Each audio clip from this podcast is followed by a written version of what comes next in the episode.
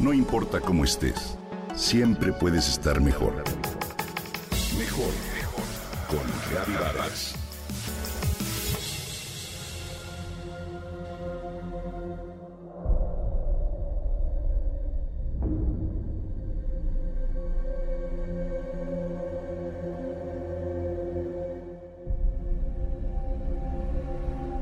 Pocas veces regaño a mis nietos, más bien nunca.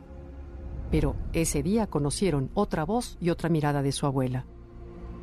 Los niños tomaron como diversión arrancar las hojas de un helecho en maceta para pasar sus dedos índice y pulgar por cada una de las ramitas que conforman las hojas.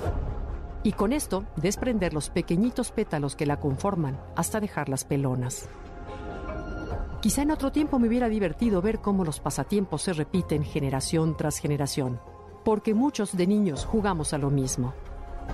Mas ahora tengo otra conciencia y deseo transmitirles a mis nietos todo lo que la ciencia ha descubierto acerca de la inteligencia, si así se puede llamar, de las plantas. Me asombró ver en un video de YouTube un experimento de Stefano Macuso, un doctor en biofísica que estudia la neurobiología de las plantas. Se trata de lo siguiente. En un laboratorio se colocaron dos pequeñas macetas en las que se les sembró una semilla de frijol a cada una, tal y como lo hicimos en la primaria alguna vez. En medio de las dos macetas se colocó un pequeño palo a unos 20 centímetros de distancia entre ellas.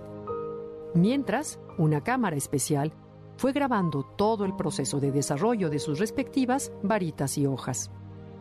En el video se observa cómo pareciera que ambas plantas se percatan de la presencia del palo y compiten entre sí para crecer más rápido, alcanzarlo, enredarse en él para asegurar su subsistencia.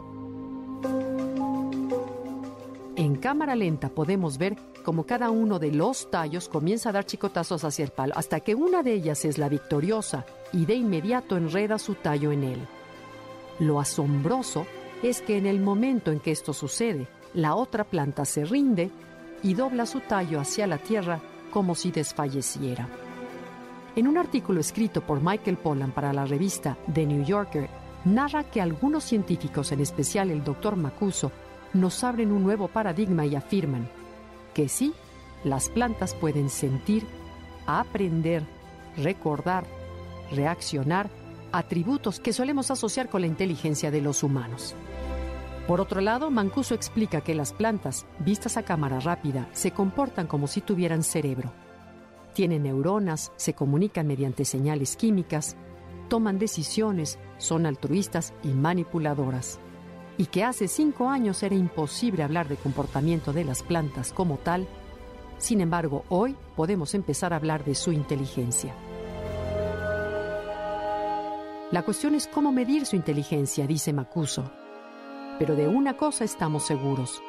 Las plantas son muy inteligentes. Su poder de resolver problemas y de adaptación es grande. Los científicos afirman que hoy sabemos que las plantas tienen familia y parientes y que reconocen su cercanía. Ellas se comportan de manera totalmente distinta, si a su lado hay parientes o si se trata de extraños. Si son parientes no compiten entre sí. A través de las raíces dividen el territorio de manera equitativa. Además, para que una semilla llegue a la luz, deben pasar muchos años. Mientras tanto, las semillas son nutridas por árboles de su misma especie. ¿No es increíble? En cada punta de las raíces existen células similares a nuestras neuronas y su función es la misma. Comunicar señales mediante impulsos eléctricos igual que nuestro cerebro. En una planta puede haber millones de puntas de raíces, cada una con su pequeña comunidad de células que trabajan en red como la Internet. Voltemos a ver a las plantas de otra manera.